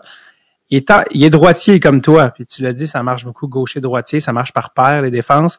Il se fait envoyer à, euh, à Philadelphie contre Myers. Est-ce que ça, déjà, tu sentais que ça ouvrait une porte pour toi? Ouais, je pense que oui, surtout, euh, Ryan Ellis, c'est un défenseur qui est plus petit. Ouais. Comme, comme moi, là, tu sais, un défenseur droitier qui est pas trop gros. Fait que mon style de jeu, même quand j'étais mes années à Milwaukee, euh, les dirigeants me disaient, tu sais, regarde Ryan Ellis, comment il joue, euh, blablabla. Bla. Fait que, euh, quand il y a eu l'échange, c'était dommage parce que c'est un excellent joueur, mais on fait, on a fait un virage jeunesse, je, je crois, cet été, tout ça. Fait que c'était, c'était une belle opportunité pour moi dans un sens parce que, tu sais, quand, quand t'as un gars qui a au-dessus de 600 matchs puis qui produit tout ça, c'est, c'est, dur de prendre sa place, tandis que quand il, il s'en va puis c'est des joueurs avec moins d'expérience, tu sais, c'est un ex- des excellents joueurs pareil qui sont arrivés, mais c'est, euh, ça donne un peu plus d'opportunités aux jeunes comme moi, là. Fait que j'étais, euh, c'était juste avant le draft d'expansion aussi, fait que j'étais, euh, je vais dire content, là, mais pas content en même temps, là. tu comprends, je veux dire, c'était comme, c'était une belle Myers, lui, par exemple, à l'inverse, il est géant, non? Non, c'est ça. Fait que c'est complètement différent de, de moi. Là. Tu sais, le gars, il est 6 pieds 5, moi je suis 5 pieds 11. Il est droitier lui aussi. Mais tu sais, c'est un style de, de jeu différent que moi. Fait que, euh, c'est cool. Là. Le gars est super sympathique. Là. Je sais pas si vous l'avez entendu. Là, mais... Ah non, c'était juste avant le podcast, mais oui, absolument. Il, il s'en- on va le savoir quand il va venir au podcast. Euh, J'allais dire- quand le draft d'expansion arrive juste après, la semaine d'après, euh, là, corrige-moi si je me trompe encore une fois, mais Nashville, il va euh, de la formule, parce que tu avais le choix de protéger soit sept attaquants, trois défenseurs ou huit patineurs, toutes positions confondues, euh, ce qui te faisait perdre le nombre de joueurs, mais que tu peux, pouvait te permettre de protéger quatre défenseurs. Et euh, les Preds ont choisi de, de, de protéger pardon, quatre défenseurs, dont Alexandre Carrier. Ah, T'as combien de games NHL à date, Alexandre, en dessous de la ceinture? Avec les séries 30, Avec, OK, sans les séries. euh, 24. Ah, OK, bah, j'allais dire, je pensais que tu allais, je pensais que t'allais dire genre 7. Mais tu sais, joueur NHL, euh, défenseur, euh, qui a moins de 30 games en dessous de la, de la ceinture, euh, de protéger ça, d'échanger Ellis, est-ce que tu l'as vu, tu sais, déjà, attends, c'est pas rien, tu sais, de, de, dire non, on veut vraiment pas qu'Alexandre se fasse voler par Seattle. Ça, ça veut dire que eux considèrent que s'ils t'exposent, c'est sûr que Seattle te prend. Ça, c'est, c'est leur calcul. Premièrement, est-ce que tu savais ou te doutais ou tu avais un indice qui allait te protéger? Puis deuxièmement, comment tu l'as appris puis comment tu as réagi quand tu l'as réalisé? On- euh, non, j'avais j'avais aucune idée. Euh, mais tu me dis de te corriger si jamais. Ils ont protégé cinq défenseurs finalement. Fait qu'on a, on a pris, on a pris la formule 8 joueurs, protégé trois attaquants seulement, puis protégé cinq défenseurs, puis j'étais dans les cinq. Euh, puis pour revenir à. Ouais, Josie, toi, Ecom, Myers, Fabro. Fabro, qui est aussi un autre jeune, on le rappelle. Puis ils ont protégé quel attaquant? Euh, Forsberg? Fosberg, Jeannot, qui est un jeune joueur aussi. Puis euh, Conan. Luke, Luke Conan. Exact. Puis euh, Tolvanen était-il éligible ou peut-être qu'il était pas éligible? Hein? Peut-être qu'il était encore sur Non, il était protégé. euh, son entry level. Fait que non, encore plus euh, plus de fucked up. Je je sais pas si j'ai déjà vu une équipe protéger cinq défenseurs, honnêtement, depuis le début de. Non, euh, ça, ça doit pas arriver souvent, en effet. Mais pour revenir à ta question, euh, non, j'avais aucune idée que j'allais être protégé. Je l'ai su euh, le matin même quand la liste est sortie publique, en fond. Euh, mon agent, il m'a envoyé un texto euh, cinq minutes avant que la liste sorte. T'es protégé. J'étais chez ma belle famille, j'étais chez la, les- la mère à ma blonde, assis à table. Puis là, quand j'ai su que j'étais protégé, j'ai genre fait Oh shit, ok. Genre, genre, moi, j'étais vraiment stressé parce que j'avais peur qu'il me protège pas. Puis si j'étais choisi, ça aurait été un beau défi, puis ça aurait été cool. Mais je savais que les entraîneurs ici, je, pense- en tout cas, je me doute m'apprécient pis tout ça. Fait que, euh, pour moi, je voulais pas partir, je voulais rester ici, continuer à bâtir ce que j'avais fait euh, à la fin de la saison. Fait euh, je voulais pas partir. Fait que j'étais vraiment stressé quand, avant qu'ils sortent la liste. Mais quand ils ont sorti la liste, puis j'ai vu que j'étais protégé, j'ai fait Oh shit, ok, c'est. Un boost, euh, un boost de confiance, peut-être? Ouais, un, un boost de confiance, c'était flatteur. J'étais j'avais le goût d'aller sur la glace, puis let's go. Là. tu comprends? J'étais comme. J'étais primé. C'est pas une erreur que vous faites, coach! est-ce que, euh, est-ce que ton agent avait commencé à te primer de Hey, Alex, il y a une équipe d'expansion à Seattle. Ça, pour des gars comme toi, c'est une grosse opportunité. La meilleure affaire qui pourrait t'arriver, c'est que tu te fasses prendre par Seattle, de la, tu sais, puis te primé de garde, si tu te fais prendre. Y avait-tu commencé à avoir cette discussion-là? Euh, non, pas cet été-là, mais par exemple, l'été d'avant, quand j'ai signé mon, mon contrat en ce moment, euh, ce contrat-là, il m'avait dit, euh, tu sais, si jamais ça marche pas avec Nashville, euh, tu vas quand même avoir l'opportunité d'être pris par Seattle, puis ça l'ouvre d'autres portes, tout ça. C'était, c'était arrivé il y a un an, mais quand c'est arrivé au proche du terrain d'expansion, on, n'a même pas parlé. Hein. Ça fait quand même plusieurs années que tu joues pro, tu sais, non plus. T'es pas de la, exactement de la, la dernière pluie. T'as quand même passé, t'as beaucoup de games Ligue américaine, t'as fait beaucoup de games, euh, tu sais, quelques petits cas-là par, par année, mais pendant plusieurs années. Euh, puis là, finalement, avec bon, ce qu'on comprend avec Fabro, avec l'échange, avec tout ça, cette année, ça semble assez, euh, en tout cas, évident que euh, ils vont donner ta chance pour être un défenseur à temps plein dans la Ligue nationale, ce qui est quand même pas rien.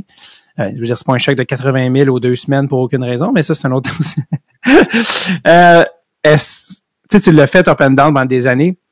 Pourquoi c'est aussi difficile ou qu'est-ce qui est aussi difficile pour un défenseur comme toi pour rester dans la Ligue nationale? Excellente question. Euh, je crois que, probablement, c'est une question de timing. Si tu arrives comme moi quand je suis arrivé au début avec Nashville, eux autres, ils allaient pour la coupe. Puis euh, dans mes premières années, ils ont été pour la coupe à, chaque année. Fait on sont allés chercher, il y avait Subban, Ecom, Yossi, Ellis. Puis après ça, leur troisième paire, mais ils voulaient des, des défenseurs avec l'expérience, tout ça. Fait qu'ils n'amenaient pas un jeune pour aller à la coupe, tout ça. Fait ça faisait du sens, mais c'est une question de timing, ça, c'est dans toutes les équipes. Euh, après ça, moi, quand je suis arrivé professionnel, ma première année, ça a super bien été. J'étais allé au All-Star de la Ligue américaine. J'ai eu mon premier call-up. J'ai joué mes premiers games NHL. J'avais 20 ans. Euh, pour un défenseur quatrième ronde, ça arrive pas souvent. Là, 20 ans, puis j'ai joué ses premiers matchs. Fait, j'étais vraiment sur un high. Puis quand, en tout cas pour moi, qu'est-ce qui est arrivé, c'est que j'ai peut-être pris ça pour acquis. Fait quand je suis arrivé l'année d'après, ça a moins bien été. Puis là, ça prend du temps ça va moins bien à remonter la pente un peu. Mais quand je l'ai fait euh, à ma troisième année de la deuxième saison, j'ai peut-être eu un an et demi plus difficile la Ligue américaine. Mais quand je l'ai fait, puis que je me suis vraiment regardé dans le miroir, puis euh, qu'est-ce qu'il faut que je m'améliore, puis qu'est-ce qu'il faut que je change, tout ça. Quand j'ai fait ça, après ça, ça a super bien été. Quatrième année, je suis retourné au All-Star dans la Ligue américaine. Là, j'ai été un call-up encore. J'ai joué, puis euh, ça a juste depuis ce temps-là, ça, ça va super bien, puis ça fait juste monter. Fait, euh, je pense que qu'est-ce qui est vraiment le timing, ça, tu contrôles pas ça, mais ce que tu peux contrôler, c'est euh, c'est faut que tu sois sur la tâche chaque jour. C'est tellement un sport que tout le monde veut prendre ta place, que tu sois sur le premier pairing ou sur le troisième pairing, il y a tout le temps quelqu'un qui veut pousser, venir chercher ta place. C'est euh, c'est un sport d'équipe, tu veux gagner ensemble, mais tout le monde se pousse à prendre la job de l'autre.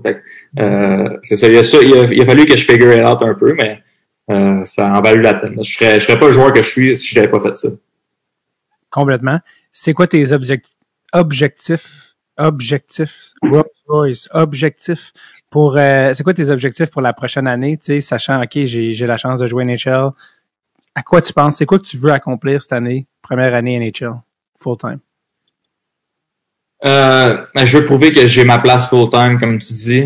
Euh, je veux, comme on a commencé avec l'entraînement, puis je veux montrer que je suis dans les top de l'équipe, je veux montrer que je suis capable de compétitionner avec les meilleurs. Euh, je me mets pas de pression sur les statistiques, tout ça. Ça va venir si ça vient. Mais comme je suis arrivé l'an passé, quand j'ai joué puis je me suis établi en game quand je suis arrivé avec l'équipe, j'avais vraiment la mentalité de gagner une bataille, de juste aider l'équipe à gagner. Moi, j'avais en tête, si on gagne, je suis dans l'alignement, mais pourquoi je sortirais de l'alignement, tu comprends? Fait que je veux avoir cette mentalité-là cette année aussi de, de gagner bataille, arriver avec le couteau entre les dents chaque match, puis de gagner. Fait je pense que si on gagne, ben, c'est dur de changer de line-up pour l'entraîneur. Fait pour moi, à m'établir à temps plein, c'est ça mon but, de gagner le plus de matchs possible, puis euh, montrer que je suis capable de compétitionner avec les meilleurs sur une saison de 82 matchs. Tu l'as dit quand tu as appris que tu as vu ton cellulaire que tu étais protégé, puis là, bon, tu comprends avec l'échange qu'ils s'attendent à devoir euh, faire l'équipe. Est-ce que ça a changé ta manière de t'entraîner ou de te préparer cet été, sachant ce qui s'en venait cette année? Euh, ça ne l'a pas vraiment changé, mais ça a définitivement changé mon mindset d'arriver. Euh, tu sais, d'habitude, c'est tellement différent quand tu arrives à un camp puis que tu espères faire l'équipe, mais tu sais que côté salarial, côté euh, avec des contrats tout ça, c'est presque impossible que ça arrive. Tandis que quand tu arrives, tu sais que tu as juste à jouer ta game, bien jouer, euh, compétitionner, gagner des batailles, puis ça va bien aller. Fait que ça, c'était vraiment différent, mais je me suis entraîné doublement plus fort, je te dirais. Tu sais, là, j'ai comme un pied dans le pas, puis là, je veux rentrer le corps au complet, tu comprends? Fait pour, je sais que c'est tellement dur d'avoir cette chance-là, puis cette opportunité-là, que quand tu l'as, il faut que tu en profites. Fait que je me suis entraîné, honnêtement, deux fois plus fort que quand tu viens d'être drafté, tu dis, ah, je m'entraîne fort pour jouer la Ligue nationale. Là, tu es au courant de, qu'est-ce qui se passe, puis de ta situation. Fait que c'est encore plus motivant, moi, je trouve. Sache que si euh, je pouvais, je te pousserais pour que tu rentres dans la porte, mais je suis pas assez fort, Alex. C'est un peu très faible. Euh, Alex, le podcast déjà tire à sa fin, euh, mais je veux te remercier d'avoir pris le temps de, de, de, jaser avec nous, Somme équipe à Nashville. Euh, Ryan, on parlait des gars protégés, tu étais des protégés. Ryan Johansson, Matt Duchesne, tous des gars qui étaient pas protégés. Quand tu l'étais, c'est quand même spécial, ça, non? Ouais, ça, c'est fou, mais c'était aussi une, euh, côté business, là, les gros contrats, l'âge, tout ça. Fait que ça, c'est c'est différent, mais ouais, c'est quelque chose aussi de, de savoir que ces gars-là n'étaient pas protégés, puis moi, je l'étais. Matt Duchesne, qui est un gros fan de country, de musique country, euh, qui joue de la guitare d'ailleurs, qui joue les tunes. Euh, lui, je pense que Nashville, il était bien content d'aller là. Il est gros fan de musique. Il joue-tu des fois de la... Et t'as-tu déjà joué des petites tunes euh, à la guitare? Non, pas encore, mais sur son bâton. Ouais. Lui, il est commenté par CCM. S'il l'a encore, en tout cas, je veux rien dire, mais je pense qu'il est commenté par CCM. CCM a fait un, un bâton spécial pour lui. Son motif sur son bâton, c'est une guitare. Mais non! Ouais, fait qu'il y a une guitare, genre, avec des, euh, je sais pas comment t'appelles ça, mais les, les fils, là, de guitare pis tout. Les cordes? Ah, les cordes de guitare. euh, c'est ça, c'est quand même. Mais non, il n'a pas encore euh, sorti sa guitare dans la chambre. C'est bien. Peut-être dans la bubble, s'il avait été dans la bubble avec lui, peut-être qu'il jouait des tunes le soir. Euh, Bonne question. Mais non, un jour, bientôt, j'espère. Mais là, Forsberg aussi m'a l'air d'un moyen vlimeux. Qu'est-ce que tu veux dire par vlimeux? il a l'air d'un gars, il a toujours, on dirait, le, sourire en coin, euh, il a l'air d'avoir du fun. Euh, les Suédois aussi, au début, ils sont gênés, mais deux bières plus tard, ils sont debout à la table. Il y a comme Ah, il, euh, il est pas si Non, ok. non, il est très sérieux, tranquille, super sympathique aussi. Ouais. T'as-tu la moustache, la... le pouvoir de la moustache, c'est incroyable sa moustache. Euh, alors, bon gars, mais rien d'extravagant, rien de ben, belle personnalité pareil, mais comme c'est pas un piqué de Souban. Non, vraiment pas. S'il y a une chose de de d'extravagant avec Philip Forsberg, c'est son ses buts, tu sais, qu'il avait fait le, quand même le, Michigan en mouvement, tu sais, c'est comme le premier, je pense, à l'avoir fait, si je me trompe pas. Euh, ben, je pense que le premier, c'est Zvechnikov. Il a, Quand il prend la rondelle avec euh, sa palette au complet, mais Forsberg, c'était le premier à le faire ah avec le bout de sa palette, comme. Oui, c'est ça, c'est ça. Comme différemment en reverse, là. Ouais. Puis j'étais là, c'était plus là, c'était à Edmonton. Ah ouais? Ah ouais, j'étais là, je capotais. Je qu'est-ce qui se passe? les gars, ils capotaient. Les gars devaient genre sauter au plafond. Ah, les gars, on s'en regardait sur le banc, genre. Ben voyons donc, viens de faire ça. C'était incroyable, là. On a perdu la game, là, mais le but est incroyable.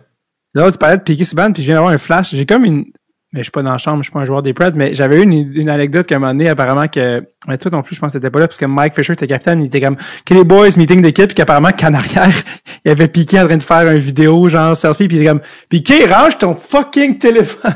j'étais comme, ah, je regarde, je sais pas si c'est vrai, t'as-tu entendu parler de cette histoire-là? Non, mais je serais pas surpris. Juste comme, le gars qui fait des stories pendant que le capitaine veut faire du leadership. ouais, non, je serais pas surpris. Il faisait tout temps ça aussi, là. C'est son, son logo, là ouais, ouais, il aime bien euh, vendre sa brand. Ouais, fait qu'à chaque fois qu'il sortait son sel, il, était tant comme ça. Par en haut, comme euh, Est-ce que, comment tu j'ai demandé, en terminant Nashville, la ville de Nashville, moi, ça fait longtemps que je veux y aller. Euh, je veux que tu saches d'ailleurs que les joueurs de hockey humoristes, là, genre Charles Pellerin, Jay Stamp, notre gang, puis arrive, on s'est fait une équipe de hockey avec des jerseys pour faire des tournois. Puis notre number one destination qu'on veut aller, c'est Nashville pour genre faire un tournoi, voir des shows, blablabla. Fait que si on y va, c'est sûr que je t'envoie un texto parce que c'est sûr qu'on va voir une game des Preds. Ça, c'est comme... ah, J'espère. J'espère. Exact. Et euh, comment tu trouves Nashville? Tu sais, c'est une ville, grosse ville country, Music City. Comment comment c'est vivre à Nashville? Euh, ben, tu sais, comme je t'ai dit plus tôt dans l'entrevue, moi, je suis pas, euh, je suis pas un gars, je suis un gars de hip-hop, de rap, tout ça. Right. Mais quand t'arrives à Nashville, c'est comme, c'est un autre monde, là même si tu ne pas sur le country, tu te promènes sur la main qui est Broadway, qu'elle s'appelle, là, puis tu tripes. Là. Sérieusement, c'est une- la ville est incroyable. Puis, Ouais. vas-y. Non, non, vas-y. La température, euh, il fait gros soleil, presque. il je pense pas qu'on a de la neige ici. Fait que non, sérieux, les taxes sont bonnes. Ouais, c'est ça. les, les, euh, Est-ce que les gens, tu sens qu'il y a un engouement pour le hockey, ou en tout cas un peu plus dans les dernières années? ou? Ouais, pas mal plus dans les dernières années, comme euh, depuis la, la finale de la Coupe. Euh, mais c'est dif- c'est différent l'ambiance que les Canadiens de Montréal. Tu sais, les Canadiens de Montréal, les partisans sont vraiment, ils analysent tout, sont euh, Ouais. euh, sont vraiment plus commit à l'équipe. là, Tu sais, ici, c'est plus, on va voir les Preds, puis probablement l'aréna est au centre-ville, à côté de la main Broadway que je te, je te parlais. Puis euh, tu sais, que le monde sont là pour avoir du fun. Fait que le monde, ils viennent triper. Fait que c'est tellement une, une ambiance différente, moi, je trouve. Puis, euh, non, sérieux, c'est une, méchante expérience. Juste l'an passé, quand je conduisais pour aller à un match, puis c'était un samedi soir, puis là, je voyais les autobus remplis de personnes qui faisaient le party. Puis là, je savais, tu sais, les chandails des press. Puis là, je savais que le monde faisait le party, puis après ça, ils s'en venaient à la game. Moi, j'étais excité. Là. On va leur donner un show à soir, là, puis ils vont triper, là, tu sais, tu comprends? C'est- malade, quel feeling, ça donne envie de jouer dans la Ligue nationale, mais on est juste pas assez bon. Mais euh, David Poyle, le GM, on le parlait tantôt, c'est le même, la seule équipe que c'est le même GM depuis, euh, l'arrivée de l'équipe, il est là depuis 98, David Poyle. Ça, ça veut dire qu'il est là depuis 23 ans. C'est juste, tu vois jamais ça, là, tu sais, d'un gars de même. Euh, il y a comme un petit feeling un peu Monsieur Burns. Des fois, il a ses petites mains comme ça, là, quand il regarde la Monsieur Burns des Simpsons. Euh, Est-ce que tu as un peu euh, été en contact avec ce gars-là ou ton expérience avec, c'est quoi le personnage, David Poyle? Monsieur Burns, c'est la première fois que je l'entends, elle bonne. un meme de lui, il est même avec ses mains dans l'âge, ou, ou c'est peut-être juste moi qui l'ai regardé dans mon cellulaire, je l'ai jamais partagé parce que je trouvais ça drôle seul. Mais en tout cas, bref, David Poyle. Euh, non, euh, comme tu dis, c'est tellement impressionnant qu'est-ce qu'il a fait. Je pense qu'il a le record pour le plus de victoires ou le plus de, de games pour un GM, tout ça. Euh, je- mes interactions, je je vois pas j'ai piqué une jasette de même à chaque jour, là, tu sais, mais euh, il est très professionnel. euh. je pense que c- il y a une raison pourquoi ça fait longtemps qu'il est dans il est avec, avec l'organisation, c'est parce qu'il doit faire une, une bonne job quand même. Fait que euh, tu sais, ça reste un directeur général, là, tu sais, comme je te dis. C'est rare que tu vois un GM comme euh, Cole Caulfield quand il a scoré, là, le gros câlin à Marc Bergevin. Fait que, euh, non, c'est, euh, je pense, un bon GM, puis euh, c'est professionnel. là. fait que, euh, Dernière question, je te laisse aller après Alex. Le Nashville est connu pour euh, apparemment leur dish, leur, leur plat local vraiment célèbre. Est-ce que tu sais de quoi je parle? Tout le monde de Nashville parle de ça. le fried chicken, Ben oui, il appelle ça du hot chicken. du hot chicken, ouais. ouais. C'est pas du hot chicken, genre euh, comme ici, genre deux tranches de pain avec du poulet puis de la sauce. C'est comme du poulet spicy. Ouais. As-tu t'as une phase de ouais en tout cas. Euh, y t'as-tu comme y a-tu les tu connais-tu les spots, les meilleurs spots euh, de hot chicken euh, à Nashville ou t'es encore euh, en? Je, je connais une place là, qui s'appelle Addie Bees, qui est, qui est vraiment populaire. Mais honnêtement, j'en ai pas mangé beaucoup, fait que je pourrais pas te le dire le meilleur du meilleur. Right. Je, je pourrais m'informer, par exemple. Quand, tu- quand vous allez venir, là, on va vous trouver vos spots, ça c'est sûr. Mais Alibi, ça c'est sûr, c'est comme un icône là, ici à Nashville. Alright. Euh, mais je pourrais pas dire exactement la meilleure des meilleures. Pas de stress, mais je commence mes, mes recherches tranquillement, puis quand viendra le temps, là, tu vois, on va être prêt pour assévir au niveau du poulet. Alex, merci énormément d'avoir pris le temps. C'est plaisir, c'est le fun. Je te souhaite sincèrement, je, vais, je, t'aurais suivi même si on, on s'était pas parlé, mais j'ai hâte de suivre ta saison. Je te souhaite le meilleur.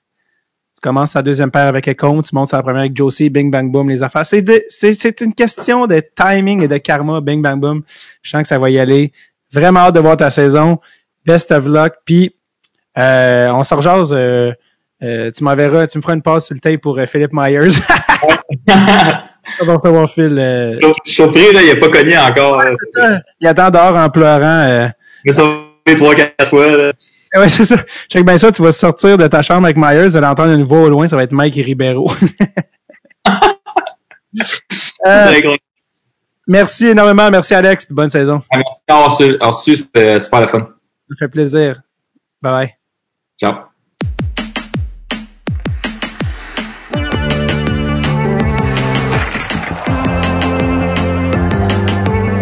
Ouh! Non, mais il est super adorable, comme je l'avais dit. Alexandre Carrier. Ah, je l'adore. Merci énormément à Alex. Et en date d'aujourd'hui au moment d'enregistrer ceci, 5 janvier 2021, alors qu'on avait enregistré l'épisode le 27 septembre 2021. Allez voir sur Daily Face Off. C'est pas moi qui l'invente. Il est sur la première paire avec nul autre que Roman Josie. Ha! Ha! What did I say? What did I say? Dailyfaceoff.com, c'est la première paire. Tu sais, à un moment donné, il y en a qui l'ont, il y en a qui l'ont pas. tu sais, je vais me mais je pense euh, merci énormément, Alex. Ça a été un plaisir euh, de faire le podcast avec lui. J'espère le recroiser. Je vais le relancer pour Philippe Myers. Hein? Écrivez-moi pas. Je vous, j'oublie pas. Je vais écrire Alex pour essayer qu'on reçoive euh, nul autre que Philippe Myers. Euh, voilà. Allez checker ça. Daily Face Off. Non, mais c'est parce que j'en profite, j'ai dit le moment, mais je me vante un petit peu pour... Euh, OK. Euh, merci tout le monde d'avoir été de passage à Dreadful Tape. Et on se revoit la semaine prochaine pour un nouvel épisode de Dreadful Tape. OK, bye-bye now. Bye-bye.